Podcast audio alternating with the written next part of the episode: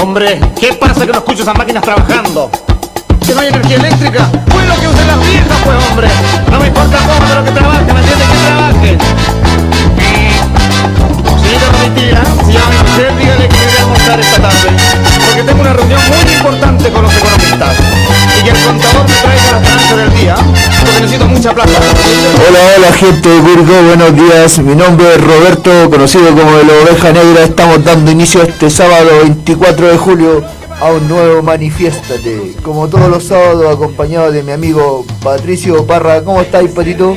Bien, bien, compañero. Mm, eh, a pesar de un día nublado, pero bien, bien. Saludando a toda la gente que nos escucha y nos sintoniza más que nada. Y un fuerte abrazo y, y alto ánimo para todos los compas consecuentes de este país. Como dijo Pato Parra, a toda la gente que nos escucha eh, en la 102.3, Radio Nuevo Mundo, y también en el fanpage Manifiéstate, también en el fanpage Nuevo Mundo Curicó.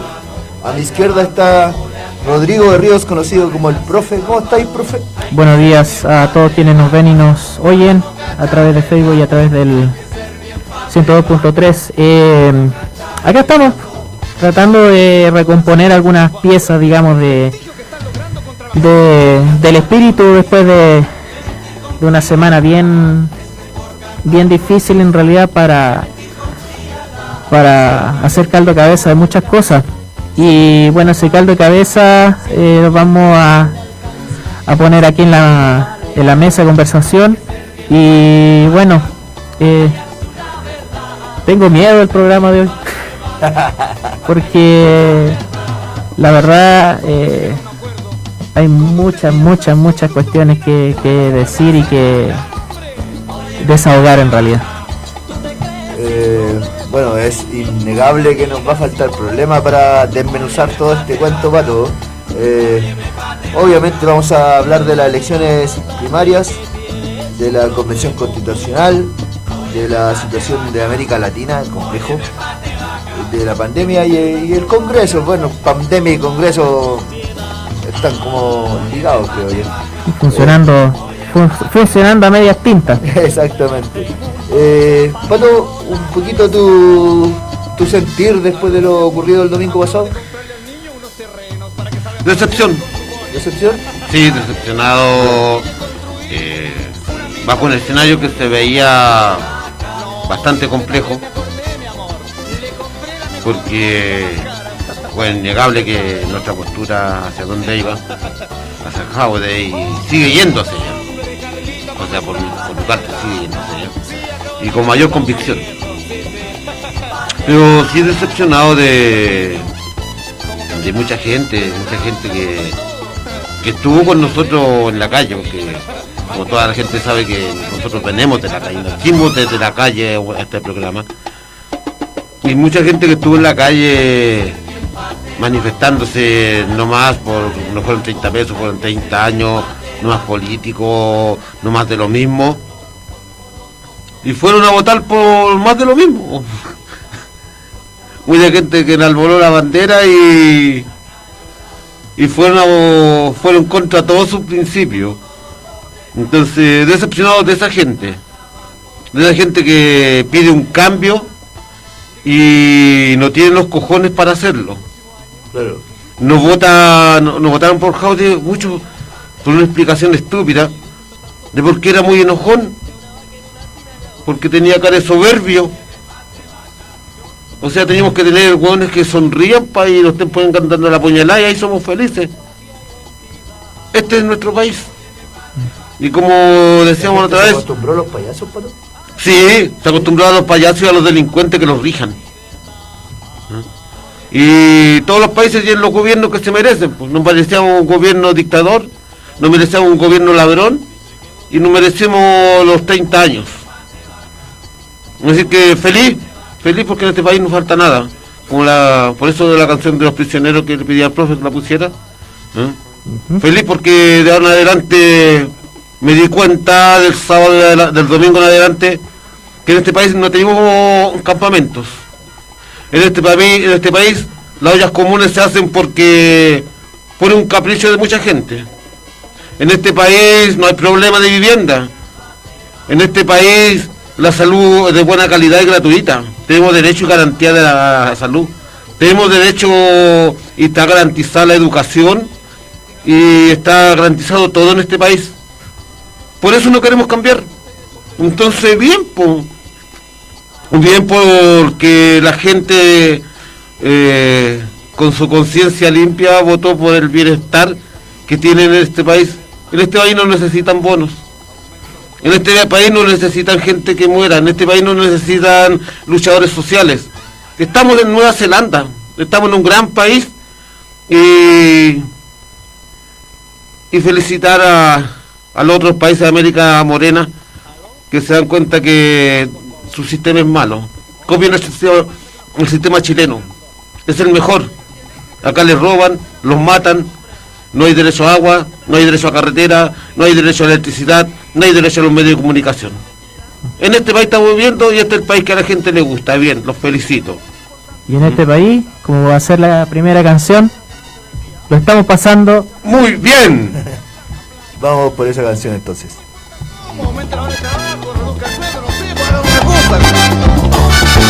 ¿Qué pasa ahora? Oh, perdón, señor, perdón. Sí, señor. Hay que ser bien pate vaca para no cachar el gato. Hay que ser bien pate vaca para no cachar el gato. Unos pocos están arriba, los demás. Damas y caballeros, compatriotas, amigos todos, estamos aquí reunidos para celebrar y dar comienzo al Año Internacional de la Felicidad. Con el lema Soy pobre pero estoy contento. Queremos simbolizar toda una disposición, un ánimo excelente de nuestra gente, que sin duda desmiente categóricamente todo lo que se ha dicho e inventado sobre nosotros, la noble comarca Villa Feliz. Y para comenzar esta fiesta, nuestra banda interpretará el himno oficial de la buena onda. ¡Esa onda!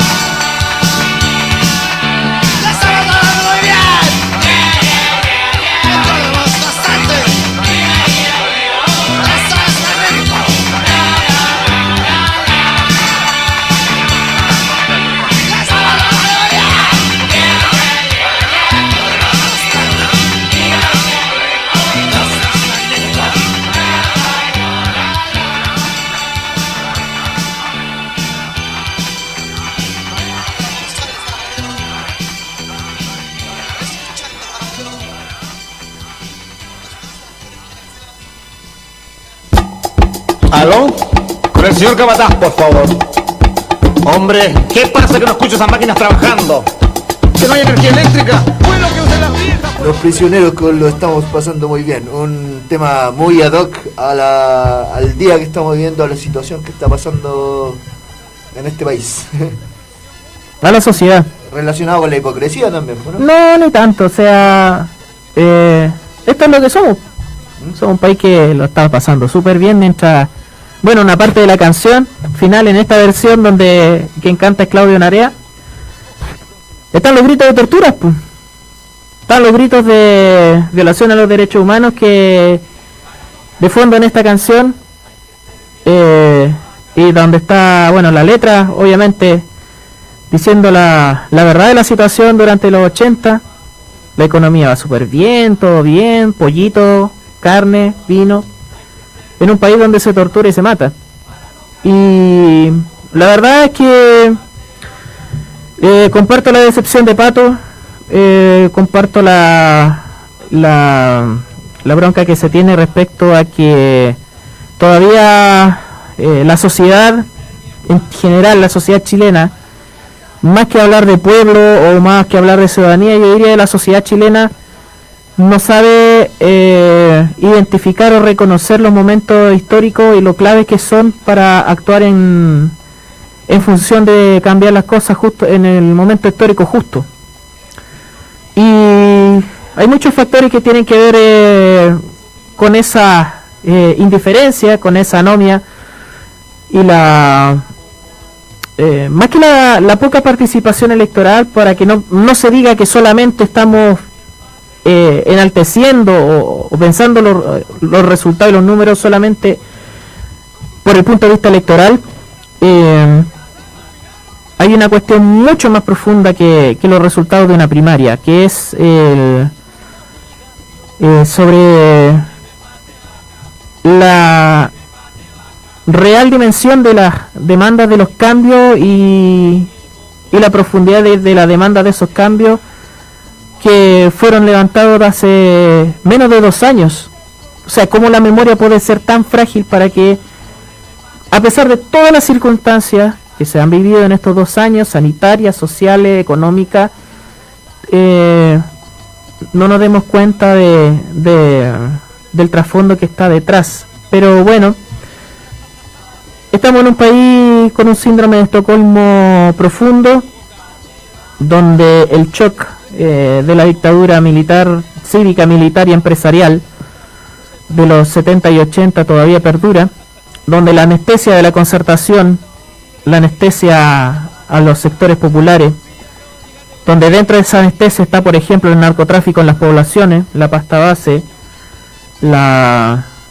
eh, este, estos principios o estas moldes respecto al éxito que el neoliberalismo eh, implantó en nuestro país y que una parte de la sociedad se lo, se lo come y se lo cree de alguna manera. Eh, hay muchas cosas sobre las cuales hacer el análisis. Vamos a tratar de, de ordenar todo eso porque en realidad eh, tenemos mucha decepción, tenemos mucha mucha bronca, eh, hay también autocrítica muy muy fuerte respecto a a lo que eran las impresiones y la expectativa y lo que al final resultó y qué pudo haber llevado a eso eh, a ese no a esa no consolidación de la expresión popular en el fondo a través de- del apoyo a un programa eh, representado digamos de esta manera representado por eh, Daniel Jau en, en una instancia de primaria chiquillos, le vamos a decir a la gente que, que nos está viendo a través del fanpage. Eh, nos comenta Portillo Ro, un amigo que nos está viendo desde Arica. una amiga Una amiga, perdón. Una amiga que nos está viendo desde Arica y nos dice la dictadura mental. muy bien podríamos partir por eso Pato La dictadura mental. Vamos, vamos, Pato Barro, vamos, vamos. Mira, Mira, pequeñín. estoy de acuerdo con la compa, la dictadura mental, de que claro, en- enclaustrado en lo que es la, la dominio de ese tiempo. Pero yo creo que basta de hablar ya de dictadura, de Pinochet y todo lo demás. Pero Yo que- creo- yo creo que va- eh, si si lo si lo seguimos eh, sintiendo, si seguimos a ver, si sigue latente, si sigue eh, eh, comparto totalmente lo que dice la amiga de, desde Arica porque yo creo que, que esos miedos, por ejemplo, de, de oye, pero es que no, que lo escuché. Hoy si, si, si, si votamos por Jadwe vamos a volver al- a lo mismo del, del Ya. 70, 73. Esos miedos yo creo que vienen por una cuestión eh, comunicacional y más el miedo de, de todo lo que ocurrió durante la dictadura, ¿o no? Sí, pero déjame terminar, mira. Yo estoy de acuerdo con, con el profe que, que es un dominio psicológico de la gente, que la derecha en este país sigue gobernando y nos va a seguir gobernando durante muchos años más. Llevan 30 años la dictadura gobernándonos. Con el temor al golpe militar, que se va a pasar esto, el golpe militar, esto otro, golpe militar. Dictadura de, de la gente. Y mucha gente que estaba en la calle, que, que habla de eso, no, que si venía esto, viene una dictadura militar. Gente que tiene edad, edad que mía. Ayer conversaba con el Cristian, nosotros somos una generación que hemos celebrado muchas cosas. Yo decía a mi compañero Cristian, me conformo de vivir hasta los 62 años, porque en cuatro años más viene nuevamente una elección y creo firmemente que el socialismo triunfa. Y dos años para defender el socialismo. Me conformo de vivir hasta los 62. Porque una generación dorada. Viví el tiempo de Allende, viví la dictadura, luché contra la dictadura, triunfamos con un sí, vimos Cometa Halley, Chile salió campeón de la Copa Libertadores de América, el Colo logró la, la, la- la Copa la Libertadores, sí. Chile ganó ¿eh? la Copa América. Hemos visto muchas cosas, lo que me falta ver es el triunfo del socialismo. Y de ahí me muero tranquilo. Pero lo vamos a hacer. Pero que lo que dice la compañera, sí la sociedad tiene un acomodo mental, weón. Gente que no tiene ni idea de lo que es una dictadura, gente que no tiene ni idea de lo que es un socialismo, gente que no ha estado ni cerca de lo, parpar lo que es el comunismo. No tienen ni idea y tienen miedo a lo que otras generaciones le han traspasado. Son miedos traspasados, son miedos adquiridos, no son miedos propios. Eso es lo peor de todo. Y hablan como los monitos, como el loro que tú le enseñas a hablar y repiten lo mismo, lo mismo, lo mismo. Oye, si aquí me voy a ir en picada con todo, yo hoy en día me voy en picada con todo. Le digo, yo me, con los chiquillos que nos juntamos acá en esta zona, con los chiquillos que, lo ha apañado en las marchas, lo ha apañado en sus actividades con los compañeros anarcos y todo lo demás, porque he estado con todos. Y todos son, disculpando la palabra en radio, cagones de miedos. Cagones de miedo que quieren cambiar el sistema, pero con, con un pedazo de confort en la mano para limpiarse el trasero porque son cagones. Cagones. Quieren cambiar un sistema y no son capaces de demostrar, ni con el lápiz, ni con la lucha. No basta con estar en las calles gritando, ¿ustedes creen que van a indultar a los presos de la revuelta social con este panorama político? La única respuesta para para que salieran los compañeros y se les reconociera era la postura de Jaud, la única. Porque este país, bajo la concertación, tuvieron presos políticos. Operó la oficina. Operó la oficina, operaron todos y va a seguir operando lo mismo. Entonces quédense sentados. Si no basta con estar tocando batería, ni estar gritando, ni que somos anarquistas. Sean realmente transformadores de una sociedad. Y no son capaces de ser transformadores de una sociedad porque tienen miedo. Se burlan de los bolivianos, se burlan de los peruanos, pero son valientes. Los peruanos fueron capaces, fueron capaces de votar por Pedro Castillo, un transformador completo.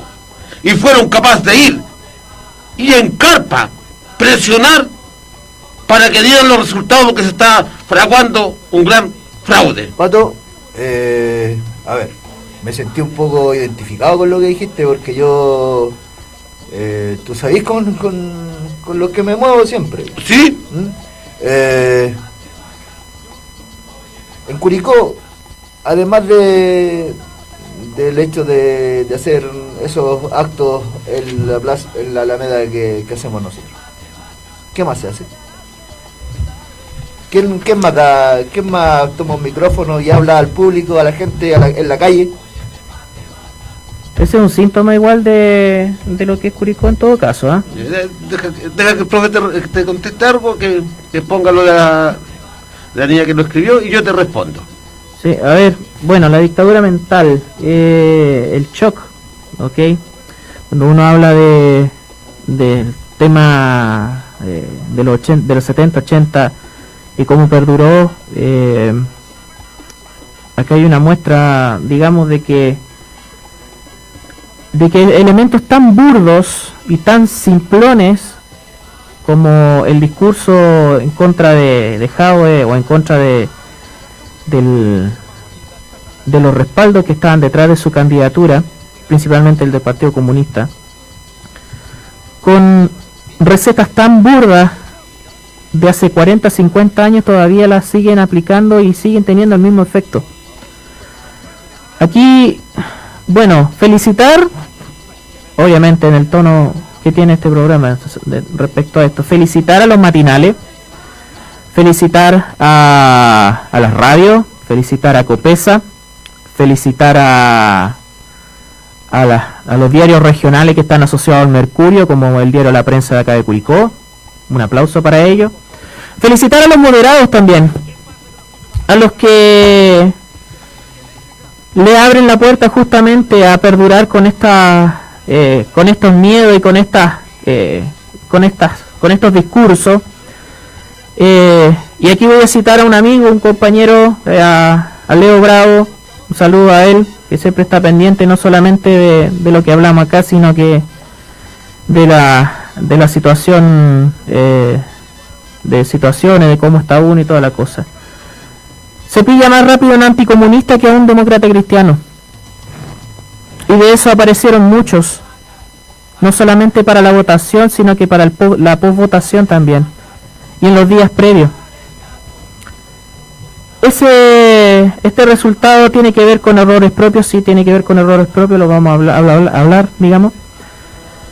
Eh, pero también esos miedos, esta, o, la presencia mental de la dictadura y esta todavía, este miedo que tiene la sociedad en general a, a estar detrás de, de las transformaciones profundas, son producto de obviamente de discursos adquiridos y discursos transmitidos sin ninguna sin ninguna razón de ser. Y esto no solamente tiene que ver con eh, con una cuestión política sino con una cuestión de sociedad. Yo siento que esta elección de alguna manera demostró y esto también es un, es un varapalo para la izquierda transformadora yo no digo izquierda transformadora ya literalmente estoy sacando a, los a los niñi- a los niños bien del Frente Amplio. Porque ya al día siguiente empezaron a, flirtear con el Partido Socialista o el Partido Sopaipilla. Empezaron a filtrar con el centro.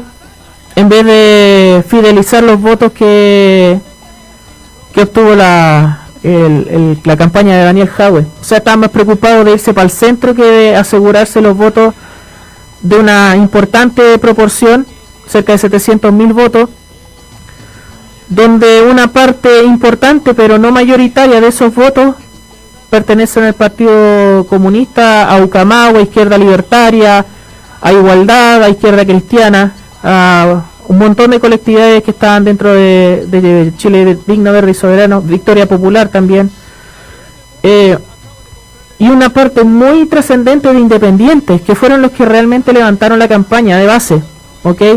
La campaña de Daniel Jau en distintos puntos del país, con más o con menos presencia, y aquí, bueno, viene la situación de Curicó también, de que de alguna manera estaba la, confianza, la tranquilidad de que, pucha, iba a llegar el día lunes y íbamos a tirar toda la carne en la parrilla, ¿ok?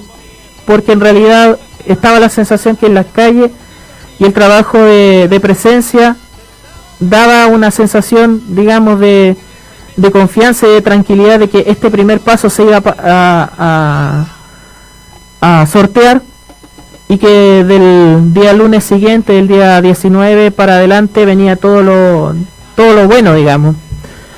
Y esa es la sensación un poco de lo, de lo truncado de esto. Y vuelvo al punto de, de lo que es la dictadura y esto y estos mensajes. Yo siento que ahora de ahora en adelante no solamente para quienes apoyamos a Daniel Jaue, sino que para eh, los sectores de que quieren sostener y levantar una izquierda profundamente transformadora que realmente rompa con el molde del neoliberalismo, que haga verdad, justicia y reparación. Y que pueda entregar al país eh, la justicia social que merece, no es una lucha política la que hay que dar, sino una lucha sociocultural. Porque para lo político estamos claros de que la sociedad chilena no, no demuestra en instancias que son tan simples como la votación. Aquí nos vuelvo a reiterar, no se trata de santificar ni vanagloriar los procesos electorales democráticos a través del voto y todo eso, sino que son instancias donde el valor que tienen esas instancias también van de la mano de cómo responde la sociedad a ese momento histórico. Y yo siento de que la sociedad chilena no responde a estos momentos históricos que dan pie a la posibilidad de transformaciones, ni siquiera dar el pie a esas transformaciones. ¿Ok? Y la lucha sociocultural depende en gran parte también de volver a recuperar el tejido social, de hacer un trabajo que vaya más allá de las clases profundamente trabajadoras o tradicionalmente trabajadoras o de la clase obrera, como uno podría resumir, sino que también de los sectores medios, de las clases medias, de, los- profesionales, de llevar también el mensaje o el programa o, o ideario también hasta, hasta ese ámbito.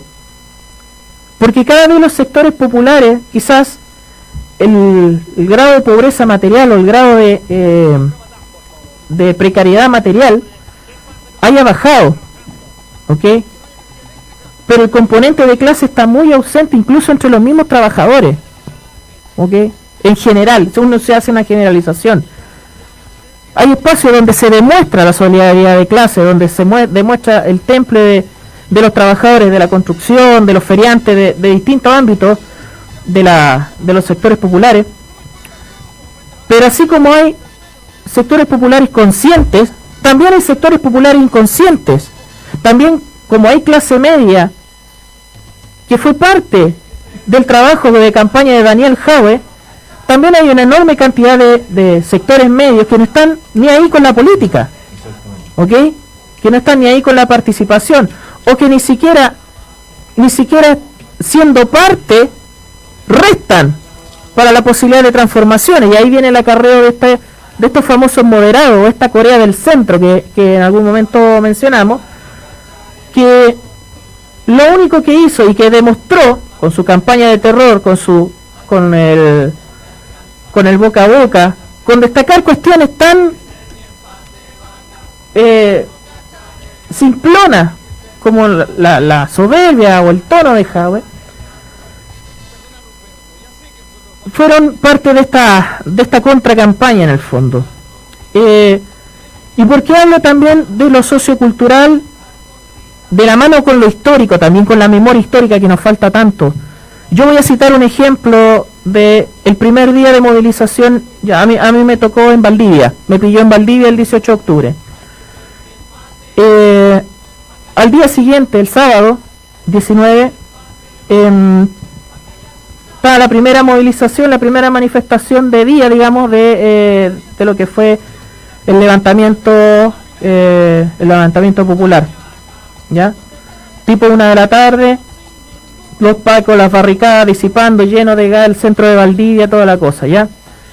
Pucha, fue a comprar un par de, de cuestiones para aguantar lo que lo que quizás venía, pues. No sabíamos si iba a haber eh, toque de queda, que al final del día se confirmó. Me tuve que quedar dos tres días más en, en Valdivia, no sin po- poder volver a, a Curicó. y volviendo a la manifestación, como a mitad de cuadra, más adelante van unas chicas, tres chicas que vol- volvían de la marcha con, con sus motivos de protesta y todo. Y al otro lado de la calle estaban en una obra de construcción. Ya. Habían tres, tres trabajadores de la construcción, tres o cuatro, que estaban eh, comiendo su colación en la cuneta. ¿Ok? Ya con su overol y toda la cosa, hora de colación en la cuneta. Y estos obreros empiezan a hostigar a las chicas. Empiezan a decirle, ay, ay, andan, andan puro hueveando, que andan protestando, y esa cosa". Comunista. ¿Eh? Y claro, las chicas respondían por otro lado. Y este y estos trabajadores en la cuneta comiendo, uno de ellos dice, ah, viva Pinochet. Obrero de la construcción, comiendo en la cuneta. Y le dice viva Pinochet a, la, a, la, a las chicas que estaban adelante. Yo venía un poco más atrás, obviamente le respondí a estos tipos que andan provocando, muy valientes, lo bueno y toda la cosa. Pero ese tipo de, de discurso y ese tipo de realidad también están en los, en los sectores populares. Exacto. Viva Pinochet y los hueones comiendo en la cuneta una colación. Y es una cuestión que lamentablemente está demasiado enquistada en los sectores en los sectores populares, en una parte, en la clase media. Aquí no solamente hablamos de que está el fascismo instalado en la, desde la élite y en la élite, sino también entre pares. po.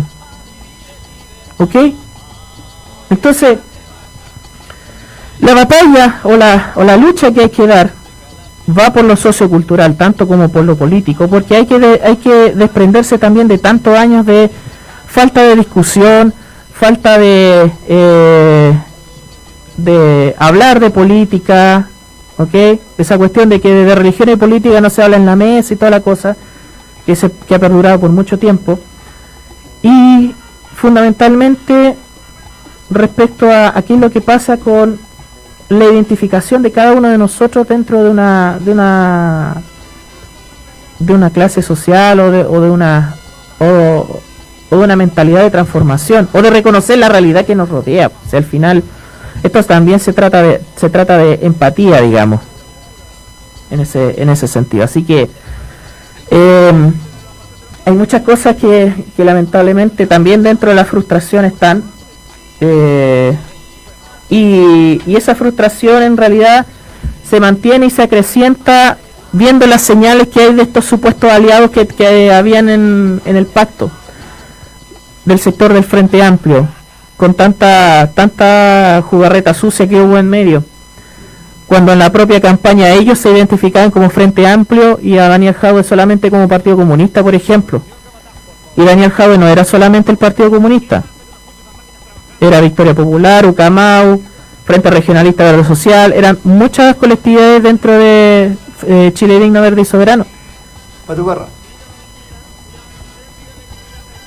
¿En qué quedamos los dos?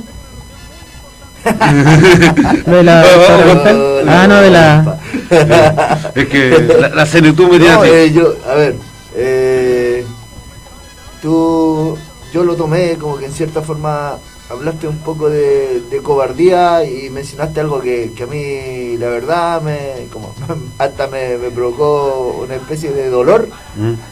el, el escucharte eh, que se van a, a tocar a tocar una, un- una batería dijiste tú algo así un tambor eh, y como que no hacen nada más y yo siento que que, que si que cuántas cuántas demostraciones de, de disconformidad digámoslo de esa forma eh, se han eh, mostrado en la calle Es en que, este tiempo mira, a lo que me refiero yo, a que no basta. ya pero a ver No ¿quién- basta quién con hace hacer esto. que eso ¿Quién hace, quién hace, Aquí- quién da, da el otro paso? aquí en el- entre la- porque decir, oye, eh, son cobardes, porque, no sé, po, yo me arriesgué, po. Mm. lo que mucha gente no hizo, yo en tiempo de, de fase 2, digamos, estuve en la Alameda con todos los que estuvimos, Mm. no éramos tantos Sí, en sí, ese tiempo, sí. eh, dando cara. Mira, podemos tener razón o no. Podemos eh, estar súper equivocados en la tendencia de cada uno, en la, en la, en el ideal de vida de uno. Pero recuerda que yo también estuve ahí. Pero nosotros, sí, pero, pero, o sea, pero, yo- o sea, si tú eh, estuviste ahí un par de veces, yo siento que si, de hecho, tú estuviste, que decir, oye, que, eh, no sé, pues, voy a mencionar algo, tal vez no, no es tal cual, pero a los cabros, a los anarcos, eh, no sé, pues son cobardes. Yo Mira. creo que, que igual, para estar ahí, en ese tiempo, había que tener corazón, ¿o no? Sí, sí. O sea, por eso te digo, o sea, Porque, aquí, aquí la mayoría de la gente, eh, con suerte, iba a trabajar y se volvía para la casa. está bien, ya. ya, Está bien. Sí, digo, hay que tener corazón. Pero yo, ¿por qué lo, lo digo? Porque yo estuve ahí con ustedes también. ¿De acuerdo? Que íbamos, íbamos y también íbamos a, hacer, a, estampar y todo eso. Y llevamos los recursos Sí. y todo lo demás. ¿Mm? ¿Mm? También fuimos a varias tocatas, aunque a mí el rock no, me- no se pertenece, pero estoy ahí. Estamos de iguales. Pero cuando yo digo, no basta con eso. No basta con estar Pero- cantando. Pero ¿quién hace más que eso? Porque si no basta... Tenemos que dar un paso más allá. Pero, pero es que entonces, a ver, eh, el decir, eh, o sea, no sé, pues, le, le faltan los huevos, eh, hay un punto de, de inicio, se puede decir, un, una... Se da, estamos creando un espacio y resulta que, no sé, pues al final poco y nada, según lo que tú me dijiste, yo lo tomé como, pucha, poco y nada, la culpa es de, de los que... de- de- de No, si la, no, la culpa no es, no es de, de ustedes, los que organizan. los que No, no, no, no, que lo estáis tomando mal, ¿cachai? ¿Eh? Te estáis, Está dando muy sensible. eh, po, estáis weón. muy sensible, ¿cachai? Te estáis es autoflagelando. que yo, es que yo, yo lo tomé así, pato, y, y si hay alguien, estaba el Chalo recién ahí, ¿Mm? si, hay, si hay alguien eh, que está viendo y quiere comentar, a lo mejor no fui el único que lo tomó. Que, que lo tire. No, obviamente. si hoy día está el, programa, está abierto, yo estoy en las calles obvio, abiertamente sí. siempre, me pueden Siempre criticar abierto, y, y, y podemos hablar, Si- si, no fuera un programa abierto, yo no vendría para acá. Mira, incluso cuando yo, yo, yo critico eso, incluso critico hasta a la comodidad, la comodidad de mucha gente del Partido Comunista, weón, que también se quedan sentados en los huevos. Ahí está toda. aquí estamos haciendo un, una cuestión de, la de la sociedad en general. O sea, pucha, eh, es tremendamente valorable lo que, lo que se organiza eh, en un espacio como la Alameda, que también, digámoslo, de que la, la opinión pública no tiene una buena mirada de la Alameda en general y que la recuperación de espacio le da un, carácter de, de, otro toque a la- al, al- espacio de la Alameda. Eh, en una ciudad como esta, pues, ¿ok?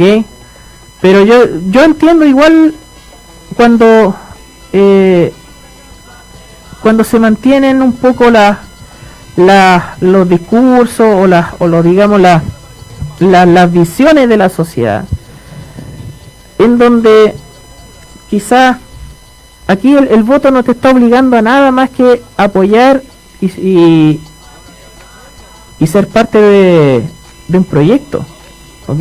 O sea, cuando decíamos, tú mismo la semana pasada preguntaste, eh, ¿qué podemos decirle a esas personas que no quieren ir a votar? Y yo te respondí que sean parte de un proyecto, que sean parte de, un de algo colectivo, que, que permitan que, haga- que sea así. Y hay mucha gente que ni siquiera eh, que, que votó por eh, impedir eso, o sea, pucha, estas estas cuestiones, los errores propios que lo asumió el propio Daniel Javi y mucha gente dentro de, de- del partido, de la colectividad que defendió el trabajo de Daniel Javi. Eh, el tema de la, de la comunicación, de los errores propios, eh, decir de que esa, esa candidatura fue la primera que presentó un programa completo. Y lamentablemente cuando se anticipan, sobre todo con toda la, la, la mirada que se tiene sobre sobre, eh, so- sobre la candidatura de Daniel Jaue que se tenía, se transformó en un arma arrojadiza, ¿ok? Empezaron a verle tan detalles tan estúpidos y tan burdos como buscarle cuántas veces tenía la palabra control en el programa y llegaron a inventar de que el programa de Daniel Jaue tenía mil veces la palabra control, así como que hoy nos van a controlar la vida, nos van a controlar todo, ¿cachai? Y era una mentira, ¿ok? Eh, el tema de, de, la, de la soberbia, parece que aquí todavía prima demasiado la comunicación política y el de cómo decir las cosas que el decir las cosas y el contenido, ¿ok? Eh, por eso digo que es un triunfo de los matinales, porque justamente la tergiversación y todo lo que lo que está detrás de, de, esa de esa cuestión este, es de carácter comunicacional y no de contenido, porque obviamente está armada la polémica y después la capacidad de respuesta no existía en los medios de comunicación. Lo que pasó con el tema de las pymes, por ejemplo, que, la, que más encima lo ocuparon los del Frente Amplio, lo ocupó la candidatura del agua tibia este de Boric, eh, para eh, para diferenciarse de, de, de diciendo, oh no, de que nosotros no vamos a permitir de que mueran las pymes.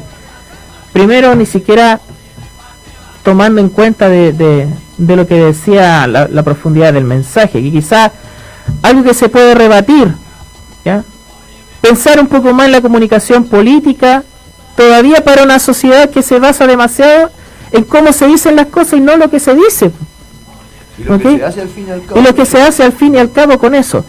Eh, a ver, yo quiero un poquito eh, plantear de, bueno, lo que decía Pato con, con la con la vehemencia y con, con la con la con, con la pasión que decía y quizás claro el ejemplo tampoco sea sea, sea un poco un poco un poco fuerte y, te llega a ti o, o a, a, muchos entornos. Pero hablo de la sociedad en realidad o sea en general. Eh, si vale la pena esforzarse tanto por una cambiar para cambiar una sociedad que demuestra tan poca eh, tan poca eh, digámoslo decisión de cambiar las cosas en, en cuestiones tan simples como la votación a pesar de que sea voluntario. Yo, yo, sé que, y esta respuesta la tuvimos en la semana igual, cuando conversamos acá, eh, de que hay estas dos miradas, pues, de que sí, sí vale la pena y que en realidad está el otro lado de la resignación. Porque uno se da cuenta a la vista de los resultados y también lo que está pasando del otro lado, lo que está pasando desde el, desde el punto de vista de los moderados, digamos, de la de la DC, del, de los socialistas, etcétera. Moderado, buscando una forma amable de tratar. Sí, de, tra de tratarlos, pues, de tratar a, a, los moderados, de, de todo esto que de, se van a gloriaban y festejaban más la derrota de Jave que que, que de ello la participación. Eh, por otro lado, bueno, está Sichel, que es un tipo que se ha cambiado tantas veces de apellido como de partido político y que detrás de él está toda la derecha empresarial. Eh, ayer apareció Boyana Proboste, eh, una cuestión que venía cocinada hace, hace semanas, meses. Eh, saludo a Jimena Rincón, que hizo unas primarias, hicieron unas primarias donde ella ganó y la, la mandaron a la, a la, cresta, literalmente, para que vea cómo es su partido, para que ella sienta en carne propia lo que es la democracia cristiana, ya, algo que la sociedad y la historia de Chile ya ha vivido desde ese punto de vista con el apoyo a la dictadura militar, a la incitación al, golpe en el 73. Eso es la ADC, señora Rincón. Eh, y en realidad, bueno, dejar esto, si realmente vale, vale la pena tanto esfuerzo desde lo político, desde la música también, o desde la recuperación de espacio, para, eh, para cambiar una sociedad. Porque esta sociedad parece que no quiere cambio. Y no quiere cambio ni para sí mismo, ni para los demás. Eh, Pato, sí, disculpa. Claro. Eh, yo, a ver, entrando un poquito al, al, terreno de la autocrítica, que en cierta forma ya lo hicimos los dos patos. Sí. Eh, ¿Cuál será el proceso mental, chiquillos, eh, que necesitamos nosotros los chilenos para poder ver el, el país de una forma más eh, optimista frente al cambio? Sí, mira, antes de... Más decidida frente al cambio. Más decidida frente al cambio. Antes de responderte lo que tú estás, estás preguntando, Roberto, quiero decirte que no estoy, de, no estoy en desacuerdo con la recuperación de espacio.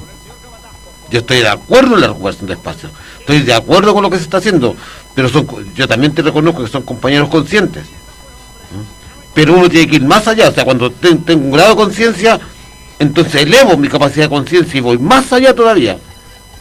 A los luchadores sociales se les exige más allá de lo que dan. Más allá de lo que dan, más allá del común de la gente. Esa, esa crítica entonces tiene que ser...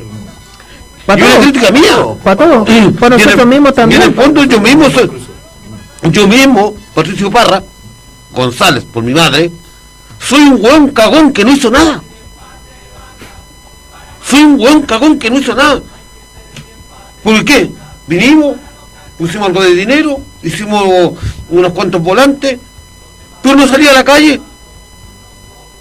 No salía a la calle. No nos dimos el tiempo. No nos dimos el tiempo. Chiquillo, entonces- Nos dimos el lujo también de no hacer nada, porque estábamos esperanz- esperanzados esperando que pasara, que llegara el tren, pero el tren se pasó. po. Entrando un poco en eso mismo, Pato, eh, ¿qué, qué creen ustedes que nos faltó a todos para que Jadwe, eh, más allá de... Menos confianza, ¿Sí? menos Nos- confianza. Nos confiamos un poco en... todos nos resultado. confiamos, Menos triunfalismo. menos triunfalismo. Ya. Y pensar de, Estamos- y pensar de la una manera... Demasiado optimista. Sí. Demasiado. y, y pensar siempre, a ver, claro, yo creo que por primera vez en mucho tiempo, y a pesar de que, de que el propio Daniel Jado, quienes estaban alrededor de la campaña, eh, valoraron los resultados, o sea, 700 mil votos por un candidato eh, eh, del Partido Comunista, no era, no es poca cosa en, el en el en la cloaca del liberalismo que es Chile, porque este país es una cloaca del liber- neoliberalismo. No es poca cosa, pero bueno, también el carácter de la campaña, el trabajo de los independientes o, o la fuerza de los independientes, de- o sea, desde abajo, o sea, no había, no había una directriz en el fondo. Eh, hubo mucha gente que se, que se movilizó en muchos territorios. Eh, acá Curicó en general es un territorio muy frío para, para todo lo político. Estamos en una ciudad intermedia, una ciudad eh, repartida para inmobiliaria, con mucha segregación ter- territorial, social, pero donde el tema de, involucrarse en el, en el tema político quizás no, no, no genera tanta eh, tanta eh, tanta fuerza o también pasa porque nosotros mismos no nos damos eh, no tenemos la capacidad de llegar a la población o sea conocer el territorio al cual se le quiere dar el mensaje ¿ok? y eso tiene que tiene tiene que ser para no solamente como como varapalo para nosotros de lo que es lo que fueron los resultados de las primarias sino de todo lo que viene ¿ok? y está esta, está esta situación de, pucha, está, es tan fuerte la contracampaña, es tan fuerte el anticomunismo que todavía existe, que por muy burdo que haya sido la estrategia, que por muy burda sea la receta, eh, utilizando a Cuba una semana y que al día siguiente Cuba no fuera tema, utilizando el tema Venezuela hace cuatro años para que saliera la defecio bastardo de Piñera, y después manipulando no solamente el discurso sobre Venezuela, este concepto de Chilezuela, sino los propios migrantes venezolanos, para que vinieran acá a Chile, para que vinieran acá a un país que donde la realidad les dice, oye, lindo el paraíso chileno, pero tenés que pagar 300 lucas de arriendo de tu casa. ¿Cómo la obtení? Buena pregunta. ¿Ok? Eh, el tema es, claro, justamente, no solamente apuntar, y aquí vuelvo al tema de, la, de las clases medias, o que la izquierda profundamente tiene que darse cuenta de que no, solo, no bastan los trabajadores, no basta, no basta la realidad material de la inequidad, de la desigualdad, de la pobreza que se puede evidenciar en sectores populares. No basta solamente con la postergación, el abandono del Estado históricamente eh, dado en, los sectores periféricos de la ciudad o las poblaciones emblemáticas. ¿ok? No basta con, eh, con llegar a esos sectores, hay que hacer un trabajo mucho más amplio de clase media y de conciencia. Y aquí yo apelo fundamentalmente a la educación y al trabajo que podemos tener o que tienen los, eh, los profesores de humanidades. Nadie les va a decir de que todos los profes de historia se, se inscriban en el Partido Comunista o que sean militantes o, o- no, pero dentro del trabajo de, de clase es fundamental la memoria histórica y hacer ese trabajo de, eh, de, de recuperación de, de qué es lo que nos ha llevado a, las, a los quiebres del pasado y a la situación actual, ya que hay una lucha muy fuerte que se está eh, que se está dando y que está instalada por el neoliberalismo, que es el negacionismo. Cómo luchamos contra el negacionismo histórico y contra el negacionismo que el neoliberalismo a través del olvido, a través de una retroexcavadora, por ejemplo, como el idiota de, de Briones, quieren instalar y que y que tiene otras formas más sutiles y más eh, más eh, moderadas entre comillas, insisto con la palabra moderado, como para camuflar el los, los horrores del pasado y las eh, inequidades del presente, ¿ok? En una educación neo- neoliberal como volvemos al, se- al ser humano, en una sociedad donde el ser humano cada vez es menos presencial, no solamente por la pandemia, sino que es más vir- virtual. Hay menos contacto y hay menos y hay menos humanidad en el fondo. ¿Y qué es lo que pasa? En esta educación neoliberal, como ya hemos visto, en situaciones puntuales y en un discurso que se va a mantener en el tiempo sobre la historia reciente de este país, sobre lo del 2019, sobre todo lo que ha pasado, eh, cómo se le niega a los profesores de historia, a los profesores de lenguaje, a los profesores de ciencia, incluso de humanidades, eh, hablar sobre el estallido social, hablar sobre dictadura, hablar sobre todas aquellas cosas que en el presente todavía siguen dejando heridas y siguen, siguen vigentes. ¿Ok? Entonces, la educación es fundamental. Y lamentablemente, los docentes de historia, los docentes de humanidades, también estamos eh, con ese freno de mano en algunas instituciones, en situaciones donde desde sostenedores hasta apoderados, te mantienen un discurso de, eh, de incluso ponerle eh, cuestionar el trabajo de los profesores, lo que se enseña en el aula, en vista de lo que es la historia, por ejemplo, la filosofía o el lenguaje, los recursos que se utilizan, etcétera. Por eso insisto, la cuestión no es solamente política, no es solamente captar votantes, es cambiar la cultura. E- Es un cambio mucho más profundo y es sociocultural. Y, y ese cambio sociocultural parte desde nosotros mismos, de cómo nos informamos, de qué visión nosotros tenemos de nuestra sociedad, de nuestro entorno, cómo lo compartimos con los demás, para que justamente los demás, o quienes nos, nos rodeen, o los vecinos, o quien sea, deje de comerse la estupideces de los matinales, deje de comerse la estupideces de los medios de comunicación masivos, deje de comerse el cuentito respecto a lo que sucede en Cuba, mientras en este país los días viernes, como el viernes de ayer, los pacos, todos jalados, estaban reprimiendo como nunca, hace bastante tiempo, en Plaza Dignidad en Santiago y en otros rincones del país, donde todavía tenemos prisioneros de la revuelta eh, por la revuelta social en un país que sigue manteniendo la impunidad a los, a los criminales de verde. Pato Parra, eh, escuchando las palabras del profe que me resultan bastante certeras, eh, ¿qué, qué diferencia, más allá de- del tiempo transcurrido, podemos hacer entre la gente que ganó esa elección del año 70 a, a la gente actual? La gran diferencia es lo que está explicando el profe. Creo que sí. Esa es la gran diferencia. o sea, estaba eh, indagar más es, es redundar y empezar a picar finito y ocupar palabras. Pero es eso. En ese tiempo cualquier obrero, todos los obreros, cualquier obrero que tú te paras a conversar, tenía una conciencia de clase clara. Sabía muy bien hacia dónde iba su horizonte. ¿Estamos demasiado sumergidos en la burbuja en que nos metieron? Demasiados.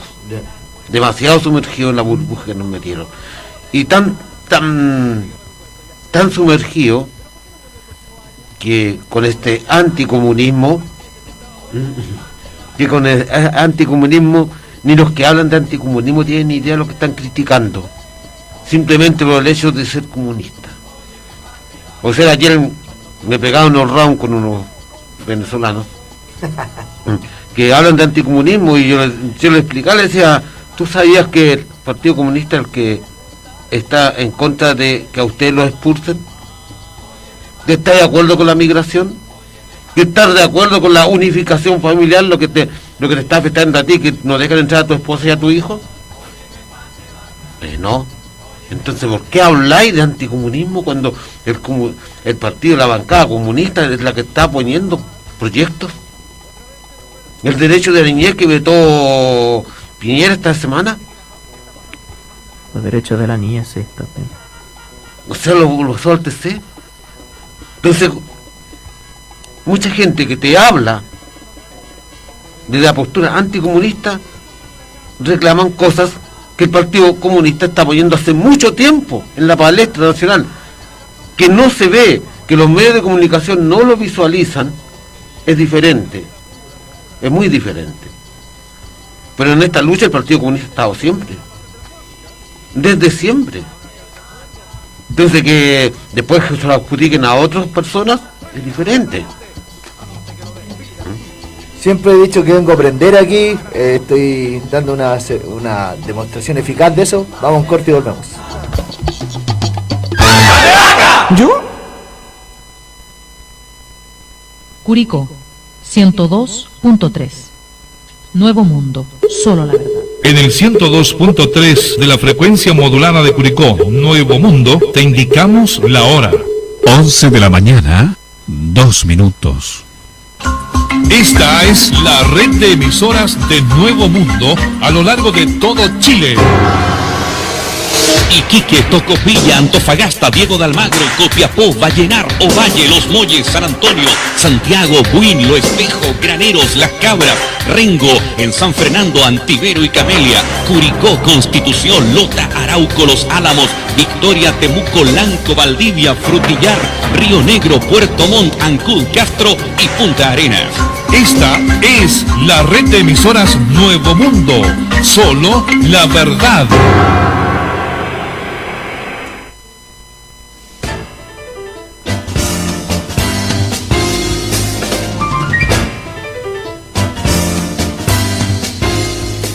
Hora crítica con Vladimir Pulgar y Patricio Lártiga. El comentario del acontecer local y nacional. De lunes a viernes, desde el mediodía. Hora crítica, un programa de Radio Nuevo Mundo. Le esperamos.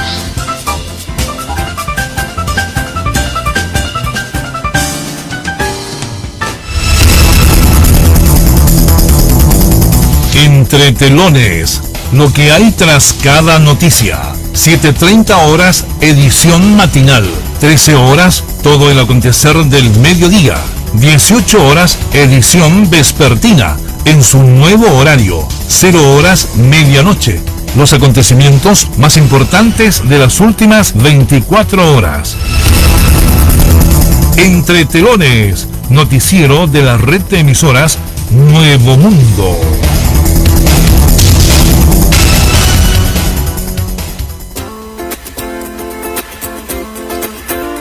Hola, soy José Pepe Latrille y yo Nelson Altamirano. Y le hacemos una invitación acá en Radio Nuevo Mundo. 102.3 para todos los viernes. De 21 a 23 horas. Para recordar, conversar, anécdotas, vivencias y enamoramientos. Con el programa El Rock que marcó tu generación. Los esperamos. Hola, les habla Abel Delgado Galvez para invitarlos que sintonicen el 102.3 del Dial FM de lunes a viernes de 14 a 15 horas para conocer toda la información deportiva y los últimos 30 minutos con Curicó Unido siempre. Los espero en Todo Deporte, Radio Nuevo Mundo.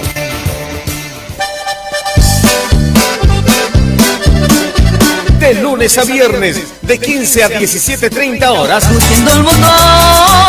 en Radio Nuevo Mundo presentamos a Todo Potrero. De lunes a viernes, de 15 a 17.30 horas, en Radio Nuevo Mundo, presentamos a Todo Potrero. Recordar es evocar aquellos años que nunca volverán. De pronto canto, será porque te amo. Soy Francisco Pancho Pizarro y invito de lunes a viernes de 20 a 21 horas a participar de este su programa Simplemente Rayado.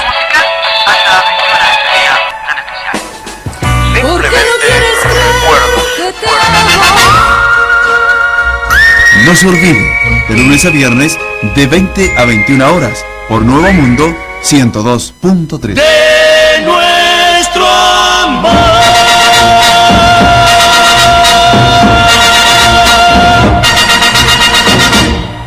Somos informativa y musical. Informativa y musical. Somos entretenida y cultural. Porque nos comprometemos con usted y usted nos prefiere. Nuevo Mundo, comprometido con la gente.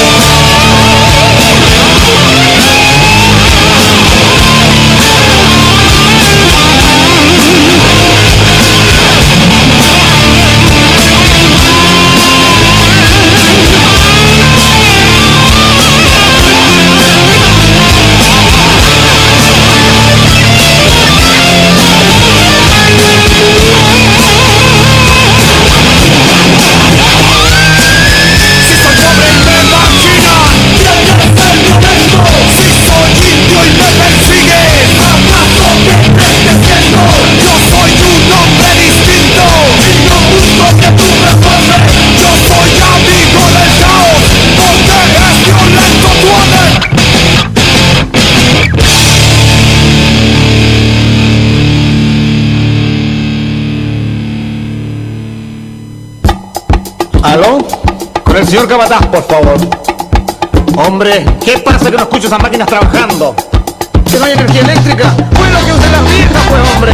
No me importa cómo, pero que trabajen, ¿me entiendes? Que trabajen. Señora Mentira, si llama a usted, dígale que quería almorzar esta tarde. Porque tengo una reunión muy importante con los economistas. Y que el contador me traiga las ganancias del día. Porque necesito mucha plata. Mucha plata, plata, plata. No me importa cómo, aumenta la hora de trabajo, reduzca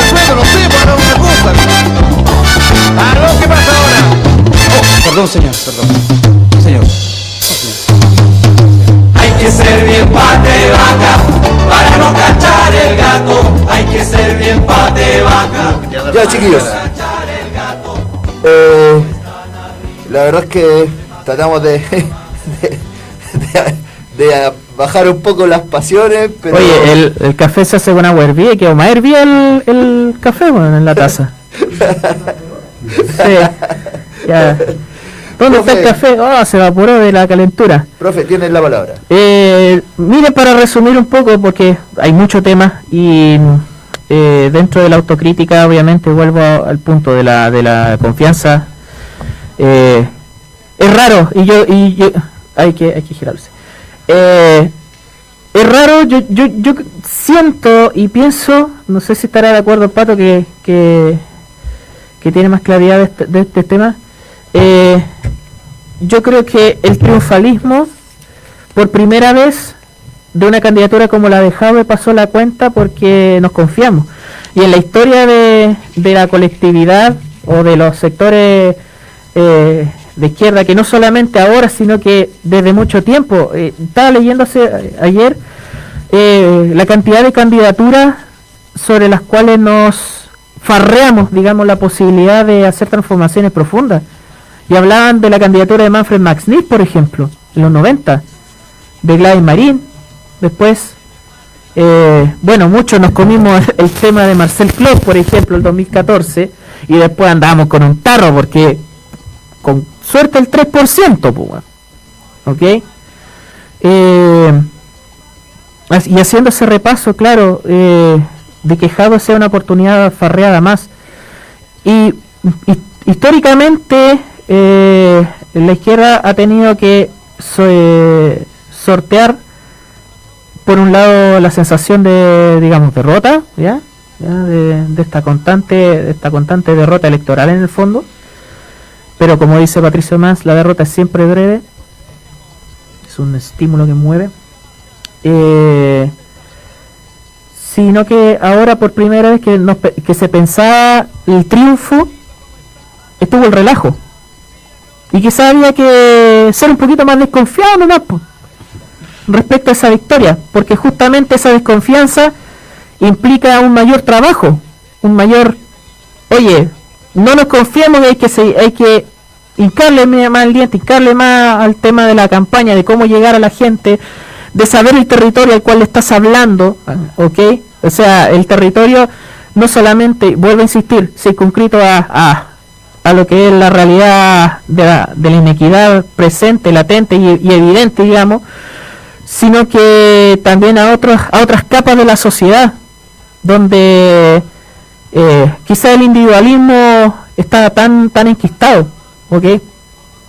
Pero uno de los elementos de la autocrítica quizás la confianza, la autoconfianza en, en un, en un triunfo que no estaba seguro y una autoconfianza que también se fue alimentando de la expresión popular, de la expresión de base, por un lado, y también de que eh, uno pensaba de que ese discurso eh, anticomunista era simplemente pachotada de un sector de la sociedad que eh, que nosotros mismos íbamos a ver aislar o teníamos la, la, la creencia o la, o, la, o la perspectiva de que se iba a aislar todas esas estupideces o todo lo que vemos como estupideces pero que lamentablemente todavía siguen llegando a la sociedad siguen llegando a la población. E insisto esos son miedos ajenos. No son miedos propios de la del, de la persona común y corriente de este país son miedos ajenos. Chiquillos, ¿cómo podemos, a ver, cómo podemos interpretar eh, lo eleccionario que se viene? Eh, Pato, ¿tú- ¿cuál crees que sea el camino? ¿El camino sería, voy a decirlo con nombres, se presenta en Boric el camino a, a la elección siguiente? ¿Para Mira, gente como nosotros, digamos? Mira, antes de eso quiero hacerme eco total de lo que dice el profe, o sea, la calentura que he sentido y que siento y que expreso es por el hecho de ver cómo nos hemos farreado constantemente, el pueblo y la izquierda en sí, a grandes dirigentes. A grandes dirigentes, digo, hoy en día duele ver en las redes sociales muchos, muchos dichos que decía la compañera Gladys Marín, y que la gente le da reproducciones reproducciones y ah, tenía, estaba totalmente de, acertada la compañera Gladys. Por adelantada su- adelantada a sus hechos, a sus tiempos. Ahora se le viene a reconocer y eso es lo que duele. Digo, duele eso de que nosotros como pueblo nos estemos farreando a los dirigentes constantemente por, por una mente tan pequeña. Por la mediocridad de Por la mediocridad sociedad. de- nosotros. Sí. Entonces eso es lo que va doliendo, va doliendo constantemente, por eso yo te ponía el ejemplo de, de estos chicos venezolanos que hablan, hablaban un poco contra el comunismo, contra Jaude, contra todo, y no tienen ni idea de lo que estaba pasando. Mm. Al igual que cuando hablamos contra la CUT y todo lo demás, y no tenemos, porque no, los medios de comunicación no le dan la cobertura, y tampoco tenemos idea de lo que se está haciendo, lo que se está luchando. En el Congreso duerme el proyecto de las 40 horas, por ejemplo. Duerme todo. Todo. Duerme todo, entonces, ¿cuántos chilenos les gustaría trabajar menos para estar más tiempo en su casa? Eso- son esos los proyectos que van doliendo cada día más. ¿Cuántos chilenos no nos gustaría, por eso era irónico lo que decía en la mañana, eh, cuando empezamos el programa, de que tenemos una salud, salud de calidad? ¿A cuántos chilenos de estar pagando 30 mil pesos por un remedio, no, le, no les convendría estar pagando 3 mil? Y nos farreamos esas oportunidades. Esas son las oportunidades que duelen. Y tal vez como hacíamos un análisis en la semana, tal vez el profe, el Rodrigo, la Gaby, tú Roberto, Cristian y muchos nombres más, tal vez no tenemos la necesidad de estar en la calle, de estar peleando. Tal vez desde nuestro trabajo podríamos estar tranquilamente en nuestras casas, trabajar e irnos a nuestras casas, e ir y disfrutar a nuestra familia. Yo en mi caso estar con mi hermana, con mi compañera Paulina que me ha aguantado, disfrutar a, lo que tengo, que es mi perro. ¿Mm? Que mi perro es mi hijo, es un hijo que tengo. Pero estamos dispuestos, por eso te decía, o sea, no basta contar, contar con la música, est- estar un paso más allá. Estar en la calle, estar en la calle diciéndole a la gente que está en la olla común, a la gente que está en el campamento, por esa gente estamos luchando, no estamos luchando por nosotros. Estamos luchando por ustedes y para ustedes. Entonces a veces cuando en las redes sociales tú lees, el pueblo ayuda al pueblo, pero si este pueblo no se quiere ayudar, lo- este pueblo no quiere ver más allá de sus narices. Ahora tú me preguntas, ¿cuál es el panorama electoral que yo veo? Yo creo que me voy a declarar como un, vo- un votante pasivo. O sea, sí voy a ir a votar, voy a sufrigar porque es mi derecho. Y mi obligación también de ir a votar. Es mi derecho y obligación. Pero ojalá que los programas sean programas sociales reales y verdaderos y que se llenen a la práctica, que no se queden simplemente en programas. Y desde ese punto de vista tenemos que ser activos, proactivos siempre. No podemos quedarnos en las casas. Si los pueblos solucionan y avanzan cuando estamos siempre en la calle, cuando estamos siempre conversando, cuando estamos siempre preocupándonos de los intereses de nuestro país. ¿Cómo nuestro país no va a entender y no puede entender en un proyecto real político para la sociedad la necesidad de recuperar el recurso más importante que es el agua? ¿Cómo nuestra sociedad, nuestro pueblo, no va a entender la obligación de recuperar los recursos económicos y naturales que tenemos? El sueldo de Chile es el cobre. ¿Cómo lo pudimos olvidar? Que en los años 70, cuando tú me nom- me nombraste, se nacionalizó el cobre y hoy en día vuelve a ser extranjero. El sueldo de Chile, el avance de nuestro país. ¿Cómo nos podemos olvidar de las carreteras? ¿Cómo nos podemos olvidar tan fácilmente que la luz no nos pertenece? Es una vergüenza que en este país, el único país del planeta, que el agua sea privada, que no sea nacional. Es algo tan fácil de, como dejar de respirar. Y simplemente porque había un candidato que no se sonreía. ¿Tenemos por qué reírnos? ¿Tenemos por qué gozar en este país? Yo creo que no. A mí me da la sensación de que, bueno, Jaue eh, se mostró con todas las la facetas del ser humano. O sea, en el sentido de que el enojo también sonreía, ya a pesar de las- los motes y toda la cosa, también sonreía y también había había instancias, pero era una sonrisa que no era no era solamente individual, sino también por el cariño del pueblo o de la gente que lo rodeaba también, en ese sentido. Eh, respecto al, futuro, comillas, al, al futuro de este pacto, eh, a mí lamentablemente yo voy a entrar en un estado después de- del día de hoy, ya, de sacarme el tarro y de terminar de, de desahogar un poco la rabia. Eh, a mí me dolió harto lo de lo de la elección, por la expectativa, por la posibilidad de, de involucrarse plenamente eh, en un proyecto tan tan eh, transformador, ¿ok? Eh, era, fue, fue difícil la semana en ese sentido porque realmente llegamos a este punto de que, pucha, eh, este país no va a cambiar nunca. Y ese discurso de ese pa- este país no va a cambiar nunca lo vamos a escuchar de nuevo en las mismas personas que cuando había que cambiar el país no, no fueron parte de eso. ¿ok? Eh, yo en realidad vuel- volviendo un poco a la, a la naturaleza desconfiada de alguna manera. Yo no confío en el Frente Amplio. No confío en, en esta concertación sub 40 que se llama Frente Amplio. No confío en Giorgio Jackson, no confío en Boric, no confío en los eh, en los espacios de o en los centros de estudio que están junto con la cúpula del Frente Amplio. Aquí siempre hablo de la cúpula, más que nada.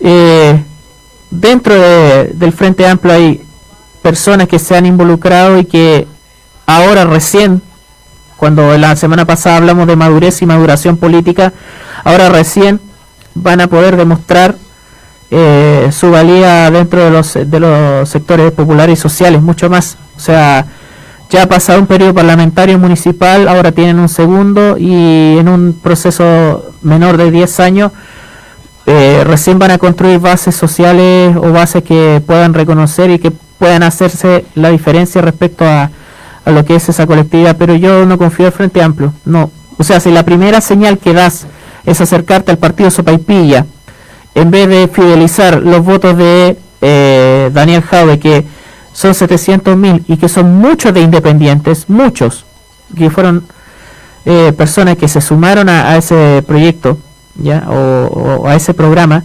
estáis dando una mala señal. O sea, estáis más preocupados de convocar a los moderados que de lo que supuestamente defiende la izquierda. ¿Y cómo se hace el agua tibia? Pues? El agua tibia para hacer la masa a las churrascas. ¿Eh? Uno echa un poquito de agua caliente y harta agua fría para temperar. Así el Frente Amplio. Actuando como, como el agua fría de, esto que, que está que está desarrollando. Y, y en realidad, dentro de la, de la desconfianza también está las, eh, el hecho de que también son una, eh, son una colectividad que en las acciones durante el proceso de campaña de la primaria demostraron una raíz y un, y un ala anticomunista bien, bien notorio. O sea, el tema de las pymes, por ejemplo, adoptaron el mismo discurso del Partido Socialista y de los neoliberales respecto a las expresiones de, re- de- sobre la situación de las pymes. ¿Ok? Que entra también dentro de la comunicación política. Puede asumirse como un error, sí, puede asumirse como un error. Pero también estos tipos se tomaron ese error para poder eh, darle más en el piso. Hay sectores en el Frente Amplio que decían que el programa de Javo era anticiencia, pues viejo. Anticiencia. un programa que dentro de, la, superación del neo- neoliberalismo tiene un componente de innovación tecnológica y de recuperación de, lo- de los espacios ecológicos muy importante. ¿Ok? Y lo que más molesta y lo que más da rabia es que, igual que como, mencioné la semana pasada, estos eh, tipos, las cúpulas del Frente Amplio y todos los, todos los sectores que están ligados ahí, piensan que el mundo nació el 2011 y que las luchas empezaron en el 2011. ¿Ok? Antes de ese 2011, donde, se, donde confluyeron luchas socioambientales, por ejemplo, Patagonia sin represa, Hidroaicén, eh, la demanda de Aysén, la demanda de Magallanes, Freirina, el desastre ecológico en Chiloé, eh, la escasez de agua o la lucha por el agua que, por ejemplo, Rodrigo Mundaca, gobernador de Valparaíso, ahora en Modatima, eh, dio, ha dado durante muchos años, junto con Verónica Vilche, con toda esa colectividad también. Eh, hay luchas que son previas al 2011, anteriores a, su presencia, pero que lamentablemente esas luchas parece que no existieran para estos, eh, para estos muchachos. ¿Ok? Y eso es lo que molesta, porque las injusticias son estructurales. Las injusticias son eh, están enquistadas en un, en un modelo neoliberal. Y yo no quiero no quiero maquillaje verde o no quiero maquillaje morado o no quiero maquillaje eh, de distinto color a un modelo eh, explotador y expoliador como el neoliberalismo. Quiero que se rompa el modelo neoliberal, que se transforme, que, que cambie, que haya un fin del neo- neoliberalismo. No lo quiero pintar de colores, no quiero una minería comillas verde. Yo quiero que la minería asuma sus responsabilidades ambientales y deje al país lo que corresponde eh, en cuanto a, recursos, en vez de fugársela como lo están haciendo durante décadas. ¿Ok? Entonces, en algún dentro de esa de confianza para cerrar, yo creo que el Frente Amplio va a terminar forzando de que el Partido Comunista se salga del pacto. De eso, de eso le iba a preguntar, chiquillo, ¿qué viabilidad ven ustedes en todo esto? Mira, Roberto, antes de concluir el tema, eh, una frase que aprendí hace mucho tiempo. Humilde en la victoria y más fuerte en la derrota. Sí. Ah, tal vez a lo contrario de lo que dice el profe, es lo que yo pienso, es lo que yo creo y es lo que voy a hacer. No significa, o sea, cuando yo digo que voy a ser un votante pasivo, sí, ¿eh?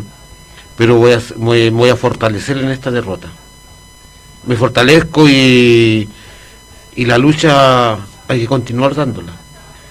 Hay que continuar dándola. Van a ser cuatro años, disculpa, van a ser cuatro años de consolidación territorial, de organizaciones, de profundizar todo esto. Las primarias quizás nos dieron una señal, y ahí está la parte positiva del mensaje que se ha dejado, eh, o de, de todas las de quienes rodean la campaña.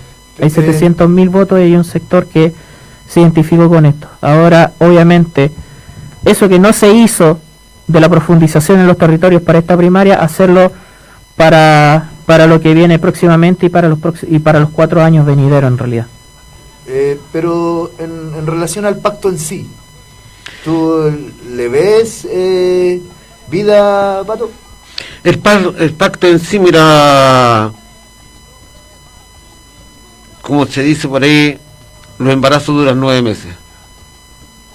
Los embarazo- embarazos duran nueve meses y a los nue- nueve meses nace la cría. Hay que esperar. Hay que esperar lo que va a pasar en este proceso de los nueve meses. No, no, no me la voy a jugar. ¿Tú, para- tú, Pato Parra, estás de acuerdo con el pacto? ¿Tú quieres que el pacto siga? Yo era de la idea que Jaude tenía aquí la a, a la, a la papeleta, presidencial directa. al tiro. Ya. Al tiro. Ya. Entonces, esa era mi postura. Profe ya me respondió. Mm, Esa era mi postura. Y con esta también te estoy respondiendo. Claro, sí, sí, de acuerdo. Chiquillos, hablemos un poquito de la convención constitucional. Eh, hay un- una especie de, bueno, no especie, sino que racismo tal cual contra la Machi Linconao y la mesa de la presidencia. Sí, bueno, eh, un, un tema que, que está profundamente en la, en la sociedad y que, bueno, la convención es un espejo por un lado de la diversidad, pero también de lo, de lo peor de- del país. Y lo peor está eh, representado en la, en la en la derecha y en esta y en estos personajes que a toda costa quieren seguir boicoteando, con- eh, contaminando, ensuciando la, eh, el debate eh, y profundizando a través de su acción, en este caso, el carácter racista que llevan en sí, de esta de esta nefasta, la Malignovich. Eh, que la derecha insiste en que haya, por ejemplo, cámaras de televisión adentro de la convención, o que vaya la prensa, porque quieren que, se- que esto sea un show y que el show deje mal parado el trabajo, el proceso y toda la cosa. Ya apareció este un tipo nefasto de Chilevisión como Roberto Cox dice- eh, diciendo, despidiendo una nota de esperando a que la convención trabaje. O, o cuando se escribe, empieza a escribir la constitución. O sea, ese tipo de mensaje y ese tipo de cuestiones dejando mal parado a una eh, a una convención que, oigan, llevamos, ni siquiera se ha completado el primer mes de trabajo o el primer mes de, funcionamiento. Y hay cosas que obviamente se tienen que quedar, en- eh, que quedar claras. Y quería- quedarían mucho más claras si, por ejemplo, los convencionales dejaran de abstenerse pu, y dejaran de, de hacerse los Larry respecto a lo que tienen que decir. Uno de los que más se ha abstenido en estas votaciones, por ejemplo, era uno de los favoritos de Gabriel Boric para ser presidente de la convención, Agustín Esquella, que de 100 votaciones se abstuvo en 44. Imagínense, o sea, 40 44 veces no ha ni chicha ni limonada. Ha sido amarillo como el color de que está en la bandera. No la hables, no, no la menciones, no la menciones. Ah, ya. Eh, ya. E- e- ese color amarillo, que se ve. como el amarillo no. Amarillo como el amarillo, como el de este mantelito que está acá. Exacto. ¿Ok? Sí, para no para no no ofender, ensuciar- para no ensuciar lo- los símbolos de los pueblos originarios en realidad. Amarillo como el paño que está acá. Eh, 44 veces se ha abstenido de eso. O sea, ¿a qué vais, pues, si no demostráis tu, tu opinión? Y esa es una de las cosas... la hace cualquiera en ese caso. Claro, pues viejo, o sea, eh, di sí o no. Y si no queréis decir sí o no, declárate inhabilitado, pues. Y da tus razones y que haya razones para inhabilitarse. Una de esas razones, por ejemplo, los conflictos con el agua dentro de la convención. O sea que hay convencionales como Fuad Chain, que tiene 22.000 litros de agua por segundo de derecho, él y su familia, sobre el río Cautín. Y va a ser uno de los tipos que cuando llegue el momento de decidir sobre el carácter constitucional de- del agua, va a tener injerencia po, y, va, a tener eh, intereses creados, tiene intereses creados. Así como, perdón, así como Alfredo Moreno Echeverría, de esta zona, así como Martina Rau, así como una serie de convencionales que van desde la UDI hasta el PPD. po. Entonces, eh, la convención está haciendo su pega. ¿Ya? A pesar de los bloqueos, a pesar del, del, del circo que quiere instalar la derecha con todos los medios, que es una cuestión en realidad de para evitar la aglomeración en un espacio bien bien eh, restringido. O sea, Y es una forma de boicotear la Exacto, es una forma de boicot para generar en la opinión pública, oye, ¿para qué está en esta convención? Oye, ¿qué si lo que, lo que están puro chacoteando? Oye, no, la constitución que salga de esta chacota va a ser mala, van a rechazar. Bueno, mejor votemos rechazo de salida, como, como están diciendo día a día estos pelmazos. Están haciendo eso. Y los medios también se prestan porque son parte de este juego en, en el fondo. A un medio pedirle que no farandilice es difícil. A ver, es que se le puede se le puede dar las señales para que no lo hagan, pero también depende de la ciudadanía, depende de las personas. A eso voy. Depende, si uno lo quiere poner en términos económicos, fríos, depende del consumidor. Depende del consumidor del, del- de, este, de lo que le ofrece este producto. En este caso, y lo voy a llevar al- a, a la sociedad en, en general, digamos, eh, la culpa no es del chancho, es de- del que le da la fuerza. ¿no? lo que se decía antiguamente. Eh, Pero dentro de la Convención Constitucional, eh, algo que yo estaba muy de acuerdo, no sé si se habrá aprobado, Rodrigo era el que estaba a cargo. Sí, Rodrigo está súper atento, compañero Rodrigo Eh, Mato, en el tema de la Hoy día convención. no vino porque estaba, estaba enfermo y por la responsabilidad que cae en cada uno de nosotros. Se sintió resfriado, dolor de cabeza, con garganta. Y dijo, no creo que sea COVID, compa, pero por prevenir y no contagiar a nadie, mejor no voy. Sí. ¿Eh? Esa es la razón por la que el compañero Rodrigo no está. Un abrazo al Rodrigo, Un abrazo. ¿eh? que nos está escuchando. Eso es lo que la Convención Constitucional estaba, no sé si habrá sido aprobado o no, la prohibición de abstenerse. Todavía no se discute, Todavía no se discute, pero ¿no? está en la opinión pública de que desde ya, No para que no, abstener. para que no funcione igual que el Congreso, igual Sí. que el Parlamento. No, se- no, no, no, no hay derecho a abstenerte. O sea, si estás ahí, estás ahí por construir una nueva constitución para nuestro país. Evitar la farandulización, evitar que el boicot contra la constitución, las constantes amenazas a, a la Machi y a, A la mesa directiva, a la mesa todo. directiva, en este caso a la Machi Linconado también, que la han estado, ata- a- Sí. han estado atacando fuertemente. por hablar en Mapudungún, por hablar su lengua. Es su lengua. Sí. Es su lengua y se merece el respeto y se merece la visualización. Es culpa de nosotros, culpa del Estado que no nos hayan enseñado el Mapudungun. ¿Mm? Entonces, un gran reconocimiento para ella. Que ellos hoy en día hablen su idioma bien. Y si hay constituyentes que pueden hablar en la Aymara, bien.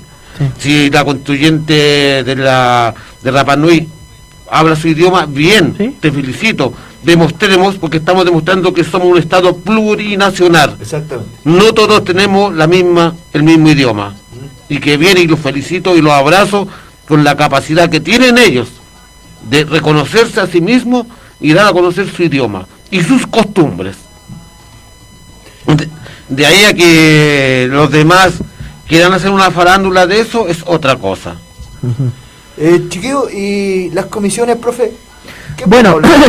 Comisión de Participación y Descentralización, que es una de las más solicitadas, sobre todo desde, desde regiones. Bueno, eh, hay una constituyente, Cristona- Cristina Dorador, eh, de Independiente del Norte, que ha insistido mucho en eso también y que tiene la particularidad de, de tomar muy buenas fotografías de los perritos de, que están en, la- en el Congreso, perdón, en el Palacio Pereira y en las sesiones de los perritos callejeros que forman parte ahí del, del paisaje de, de- del entorno de esta convención. Eh, derechos humanos también, que pasó por varias votaciones, varias propuestas de derechos humanos respecto a los derechos humanos, ampliación de la mesa, eh, comisión de presupuesto, etcétera. O sea, las condiciones básicas para funcionar y para operar dentro de la convención eh, se están haciendo dentro de los plazos que se establecieron desde el comienzo, ya. Obviamente podrían verse esos plazos un poquito más eh, acotados si es que eh, no hubiera tanto obstruccionismo desde distintos puntos de vista y no hubiera tanta manipulación incluso dentro de de los eh, de las comillas bancadas que se han armado en el en el en la convención. Y aquí hay una discusión bien bien eh, a tomar en cuenta. Eh, la derecha es minoría como nunca ha pasado en realidad. O sea o sea un- una minoría que no tiene poder de decisión porque eh, han sido minoría en muchos espacios en muchos periodos parlamentarios pero aún siendo en minoría tenían el sartén por el mango a través del bloqueo de los de la constitución o a través de la, de la herramienta de los quórum ¿ok? o sea es una minoría que tenía poder acá es una minoría que no tiene el poder y toda la cosa y una de las grandes pataletas que están dando estos, estos la derecha, estos fachos, aparte de hacer el ridículo con el tema de entregar dulces de la negrita que le cambiaron el nombre, ¿ya? Eh, en, el, en la convención, haciéndose los chistosos con una cuestión que, bueno, este va para otro lado. Eh, acusando de tiranía, de que la mesa es dictadora y todas las cosas, toda, ese- toda esa cuestión. Cuando dan o no dan la palabra, cuando, re- cuando se someten o remiten los tiempos acotados, definidos para eso. Y dentro de la convención hay sectores que le quieren abrir paso a personajes como Jürgensen, como la, Mari- la Malignovich, como Cubillo, a la mesa de la convención. Yo no sé si, y estos son- sectores del Frente Amplio, o sea, eh, sectores del Frente Amplio que quieren dentro de los cupos de la mesa de, la dirección de la convención dárselo, darle alguno a la derecha. Yo no sé si no les quedó claro el mensaje de, la, de las votaciones respecto a- al cambio de transformación del país. Hay sectores que no quieren los cambios y para qué le vamos a abrir las puertas para que sigan bloqueando las cosas, las transformaciones. O sea, la pluralidad, entre comillas, también vale para negacionistas, para apologistas de la dictadura, para racistas, para quienes eh, atacan a los pueblos originarios, para, quienes le niegan la la- el idioma, el ejercicio de su, de su cultura. Tan amplio es el Frente Amplio que le quiere abrir la puerta a, estos tipos en la convención. O sea, el país que queremos cambiar es justamente eh, a ese tipo de personajes no los queremos, po. No queremos ese tipo de personajes como, como la Marinovich que se eh, que prácticamente denostó a la Machi Lincolnao por hablar en su en su lengua, en su condición de, de, de Machi, ¿ok? ¿Por qué no le pedimos a la, a la Marinovich que hable en croata, ya, en sus orígenes? ¿Ya? Yo creo que no sabe ni hablar croata, po. tampoco. Si uno quiere hacer un empate, entre comillas, pero bueno. Pero la cuestión es, ¿por qué le vamos a abrir espacio a sectores que no van a... que sabemos que no son aporte para las transformaciones del país? Que están por todos lados queriendo bloquear la- los cambios. La gente, por ejemplo, no le dio el voto en esa instancia, en, en mayo, a, a la DC, po. Hay un constitucional de la democracia cristiana, uno. Y ese fue Chaín. Cristian Viera ya no es de la DC, po. O sea, fue con cupo de DC, pero Cristian Viera es, es otra cosa, po. Insistimos, era demasiado candidato para que fuera con la DC. Y obviamente está haciendo su, su aporte a la, en la convención Cristian Viera. Y la gente ya dijo de que estos tipos eh, no representaran ni siquiera el tercio del país. Pero ¿para qué le vamos a abrir la puerta a, esto- a estos tipos? Eso es lo que yo no entiendo. O sea, es tan plural, es tan amplio el Frente Amplio que le quiere dar cabida a estos tipos. ¿Están realmente por cambiar las cosas? ¿Están realmente por romper con el neoliberalismo? ¿Están realmente por la eh, verdad, justicia y reparación de derechos humanos de los dictadores anterior y de, la, y de esta dictadura? ¿O quieren seguir acomodándose y dándole en el gusto a los moderados o a la diversidad de opinión? Paremos la joda. Eh, me gusta ver cuando Pato Barra toma ese lápiz y escribe, porque siento que algo quiere decir. Sí, eh, por ser, cuando yo hablo que dejemos trabajar a los constitucionalistas, eh, a la gente que va a construir la, nuestra constitución, eh, que paren el show, eh, la derecha en sí, no quiero desgastarme en ellos, también tienen que, que de alguna u otra forma tomen el lápiz y sean un aporte. Quedan pocos meses para construir una nueva, un proyecto constitucional. Yo digo, y aquí me tomo de las palabras que dijo el profe de Cristian Viera.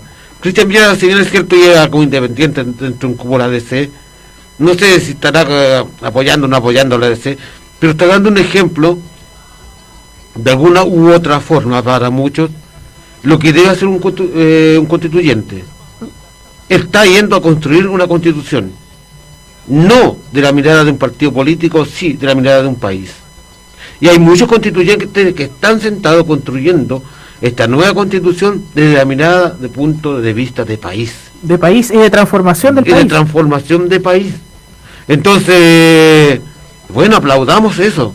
Y a estos otros personajes que nombra el profe, quitémosle la pantalla, quitémosle los nombres y que los que van a trabajar y los que están haciendo realmente el trabajo constitucional, dejémoslos que lo estén haciendo y que lo estén aplaudiendo. Un, un gran abrazo y felicitaciones a la constituyente que nombraste tu profe que le saca fotos a los perritos. Cristina, Cristina Dorador, de Antofagasta. un gran abrazo porque está dignificando y poniéndole el tapete que ojalá en la nueva constitución sea realmente fuerte la ley de protección animal y la ley ecológica Exactamente. La ecología y la ciencia. y la o sea, ciencia y todo todo, lo demás. Entonces bajo esos pequeños, esas son las cosas pequeñas que tenemos que engrandecer. Cosas tan pequeñas y- o insignificantes para muchos son cosas que tenemos que engrandecer. Y a través de un país así que vamos construyendo, impecable una nueva constitución. Chiquillos, para adelantar un poquito el tema, la verdad es que está súper interesante la pauta de hoy día. Eh, me gustaría hablar un poco, profe, de la situación en América Latina, algo que escucha, no- nos compete a todos Sí. de una u otra forma. A todos, somos América Latina, no somos Europa, no somos Finlandia ni Nueva Zelanda, estamos en Chile y tenemos vecinos y tenemos que saber lo que pasa a nuestro alrededor, por qué pasa lo que sucede a nuestro alrededor. Perú, eh, por fin se dio la proclamación del presidente electo Pedro Castillo Terrones, profesor maestro de primaria del Perú profundo, que durante eh, poco más de un mes, un mes aproximadamente, bueno, eh, estaba en vigilia gran parte de su de su Electorado. electorado, y no solamente electorado, sino que eh, apoyo popular. Recordemos que en Perú votó prácticamente el 76%, 78% por ahí de la, en la última elección, en un voto obligatorio. Entonces, el- la cantidad de electores que le dieron su respaldo a Pedro Castillo son una parte importante del país. ¿Por qué demoró tanto, profe? Porque hubo un resultado muy estrecho, mucha revisión de algunas mesas solamente, la presión de la derecha peruana también, la amenaza de agitar las aguas, bueno, lo que siempre pasa cuando la derecha pierde, cuando ellos ganan es una fiesta de la democracia, cuando pierden, fraude electoral. Entonces acusaron el tema del fraude y Keiko Fujimori, obviamente esta elección a ella le permitía tener in- inmunidad para inmunidad y impunidad para enfrentar los casos de corrupción y lavado de dinero. Y al final Keiko Fujimori terminó casi en el plazo final de esta de esta proclamación de todo este tiempo que se tomó la Junta Nacional Electoral Peruana, eh, reconocer su derrota y a partir de ahí ya eh, poder facilitar el camino para la proclamación de Pedro Castillo finalmente como presidente del Perú. Así que el mayor de los éxitos, que sea un ejemplo también de cómo superar los miedos de una derecha eh, que eh, a todo, en todo el continente está operando de la misma forma, con sus matices, con todos sus, eh, con todos los miedos que le transmite a la población. Y el mayor de los éxitos a Pedro Castillo para, para su mandato y que también sea un ejemplo más de América Latina eh, de, de este camino. Eh, violación a los derechos humanos en, en Colombia, todas las semanas informes de ONG, la ONG Temblores, bueno, ya tenemos cerca de 76 se- o seten- 76 víctimas de la violencia policial ya acreditados en Colombia Muertos. acreditados como claro muertos producto de eso de, de todo lo que ha pasado en Colombia el día a día de la violación a los derechos humanos sigue latente masacre de líderes y de, y de referentes campesinos y sociales que expande cada día en esa en esa nación donde se violan los derechos di- a- diariamente y donde la derecha ni siquiera ha levantado el dedo por ello ¿ok? porque Iván Duque es parte del club de eh, criminales al que pertenece Piñera Eh, dicho sea de paso que Piñera declaró respecto a, un requerimiento de la Corte de Apelaciones de Santiago, sé si Santiago o Valparaíso, sobre violaciones de los derechos humanos en, eh, en, eh, en nuestro país. Algo que pasó colado, pues que no fue tema. ¿Se enteraron? No. En algunos lugares sí. Por ejemplo, la prensa internacional, ya que recogió este tema, y donde Piñera declaró de manera de, de oficio, ni siquiera de manera presencial. Así que eh, hay por lo menos ya hay uno, una muestra de que Piñera tenga que dar respuesta a todos los crímenes que, que cometió él en su, que, que sigue cometiendo en el, eh, desde el 18 de octubre para adelante. Eh, Cuba dejó de ser tema. Como decían, como decían, eh, Cuba sirvió para derrocar una candidatura. Y así fue. Eh, profe, me, me sigue dando vuelta un poquito el tema, chiquillos, discúlpenme. Eh, Perú, en cierta forma, nos, nos dio, nos da una lección. ¿Creen ustedes o no? Pato. Sí, yo creo que Perú, el pueblo peruano, eso sí, el pueblo peruano ¿Mm? Sí, el- de eso el- estamos mm, la selva profunda, el pueblo peruano que ha sufrido todo, las necesidades, nos dio un ejemplo, o sea, hoy en día apostemos y luchemos por algo que realmente sí nos puede ayudar de verdad. Nos dio una lección, un pueblo que ha visto pasar tanto neoliberalismo también dentro de ellos, dictaduras.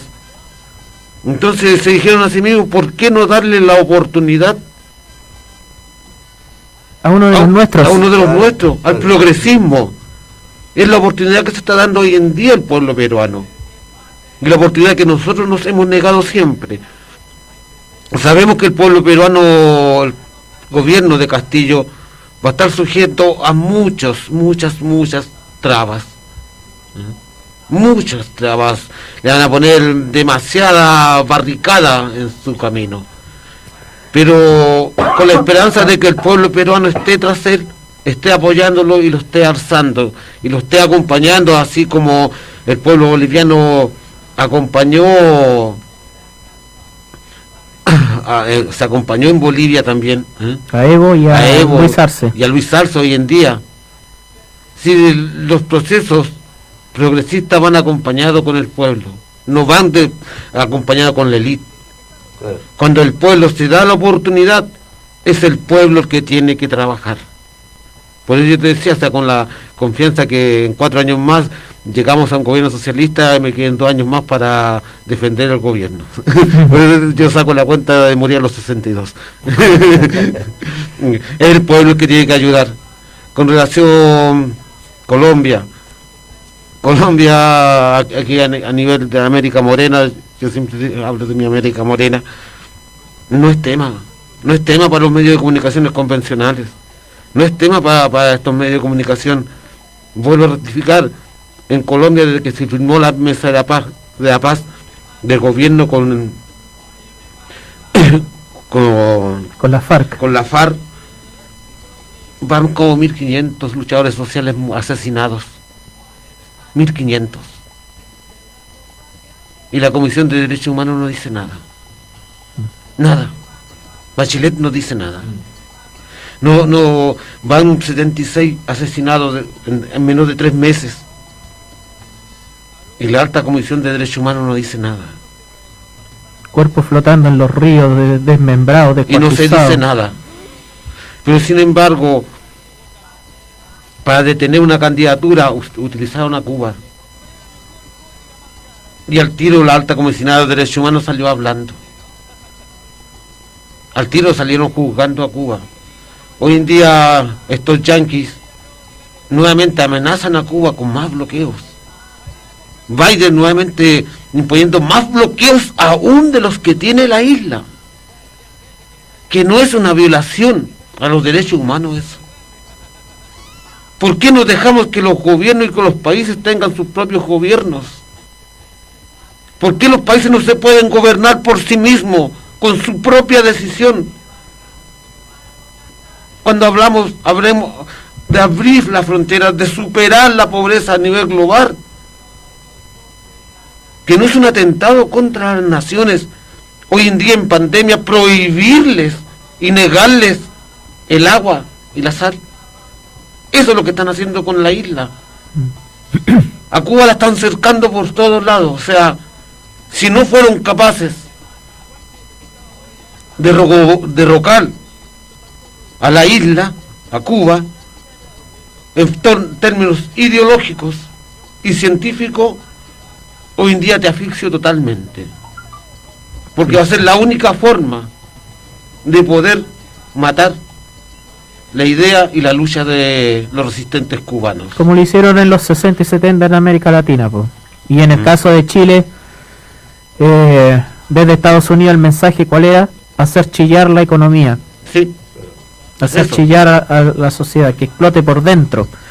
Si no podemos llevar en el momento, lo hicieron después, nuestros tanques, nuestro armamento, hagamos chillar la economía.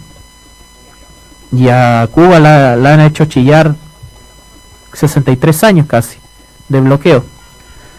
Entonces, eh, como decía al comienzo de respecto a Cuba, o sea, les sirvió solamente para derrocar una candidatura y después Poncio Pilato me lavo las manos, no hay más tema en los, ni en los medios de comunicación, salvo una que otra demostración de los gusanos que están en Miami, en Florida.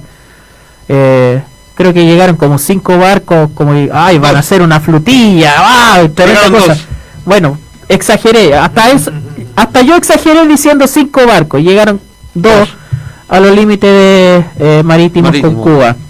Eh, para ir cerrando, nos queda poquito tiempo. queda poquito antes tiempo, de que antes de que nos muevan las manos así como controlador aéreo desde el de- desde la mesa. Eh, se está discutiendo la reforma al Código de Aguas, una reforma que no va a superar los problemas de desabastecimiento y de y de saqueo de, de- del agua en nuestro país en realidad, eh, por más de que se le hagan muchos maquillajes a la eh, a esta reforma todavía sigue manteniendo el, el carácter de preponderante a la propiedad privada del agua. O sea, algunos de los cambios colocarlos como bien de uso público, pero en realidad ese uso público va a, estar, va a seguir estando supeditado a lo que es eh, la propiedad del agua, no a la recuperación de, de, esta, de este elemento, que no solamente un recurso económico o un recurso natural, es un recurso para la vida.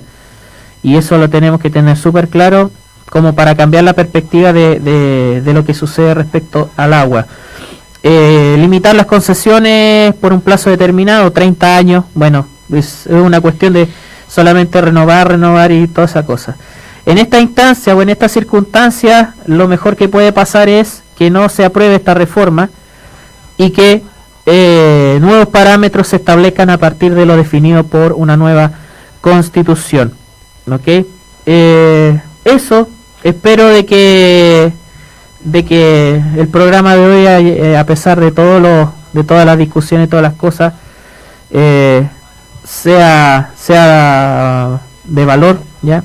Eh, particularmente, bueno, Pato ya dijo que está en, un- estado de reflexión. Uno también va a estar en estado de reflexión. Aquí, en realidad, eh, las señales que ha dado el Frente Amplio eh, no han sido gratas, agradables respecto a, la construcción del programa, diciendo de que el programa de Jago está muerto.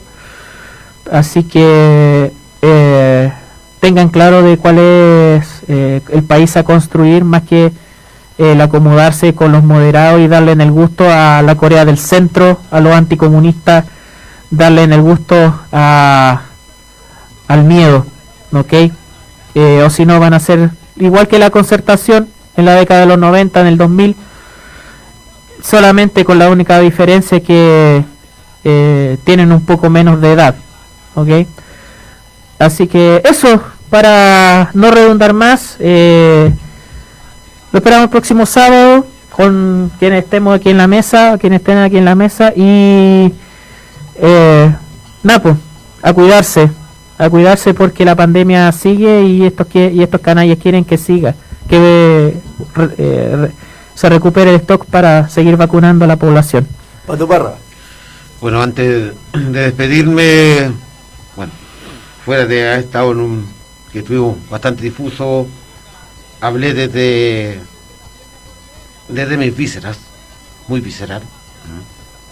Entonces, si ofendí a alguien, bien, lo diré, que me disculpen, pero es mis vísceras las que están hablando y es mi corazón.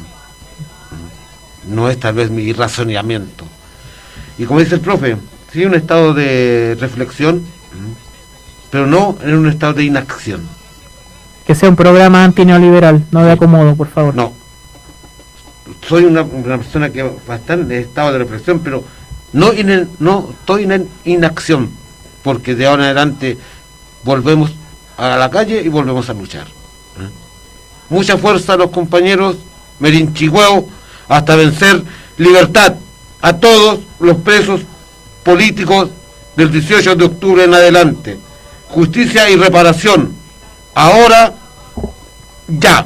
Eh, respecto a eso, próxima semana es eh, la el juicio respecto a Fabiola Campillay, para que nos acordemos un poquito de por quiénes eh, se está, estamos pidiendo justicia, reparación y verdad. La próxima semana es la, la ¿se audiencia. maneja? 28 de julio es creo que a las 10 de la mañana. 9 o 10 de la mañana, pero es el día 28 para que esta causa prioritaria que ha establecido el Poder Judicial, digamos, tenga su inicio de resolución. Ya chiquillos, nos vemos y nos escuchamos el próximo sábado. Manifiéstate y aguanta la calle. La de todos los timbres que vos apretás. Óyeme pate vaca, óyeme pate vaca. La indiferencia del mundo que es sordo y que mudo recién sentirás. Otra vez usted, Roberto. ¿Qué quiere ahora, hombre? ¿Usted no entiende que la fábrica está pasando por un mal momento?